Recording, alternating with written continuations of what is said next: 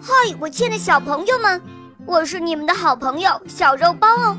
今天肉包又会带给大家什么故事呢？小朋友们，你们准备好了吗？准备好啦！那么，我们的故事就要开始喽。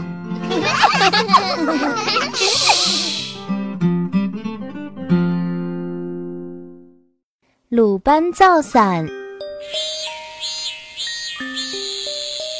太阳真大，晒得皮肤火辣辣的；雨真大，淋得衣服湿漉漉的。如果有一样东西能够方便赶路的人，那就好了。太阳晒了，歇一歇，喘口气儿；下雨了，躲一躲，歇歇脚。一天，鲁班想到了一个好办法：造亭子。亭子造好了。赶路人都很感激鲁班，可是鲁班并不满意。如果雨一直下，赶路人不能总蹲在亭子里呀。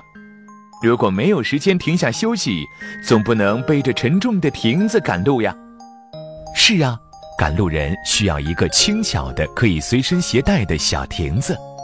这天天气热极了，许多孩子在荷塘边玩儿。鲁班边做木工。边擦汗，看到几个孩子摘下荷叶顶在脑袋上，你们头上顶着荷叶干什么？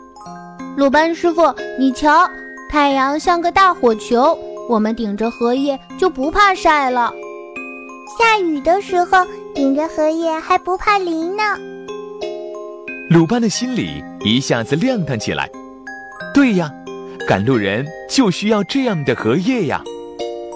鲁班忙了整整一天，好啦好啦，这荷叶既能挡雨，又能遮太阳，还很轻巧，真是太棒了。鲁班的妻子瞧了瞧，说：“不错不错，不过雨停了，太阳下山了，还拿着它走路，可就不方便了。”对呀，赶路人需要可以撑开和收拢的荷叶。鲁班和妻子一起动手，又忙了半天。好啦好啦，这荷叶既能撑开，又能收拢，总算完美了。这荷叶就是我们常用的伞。有了伞，人们出门就方便多了。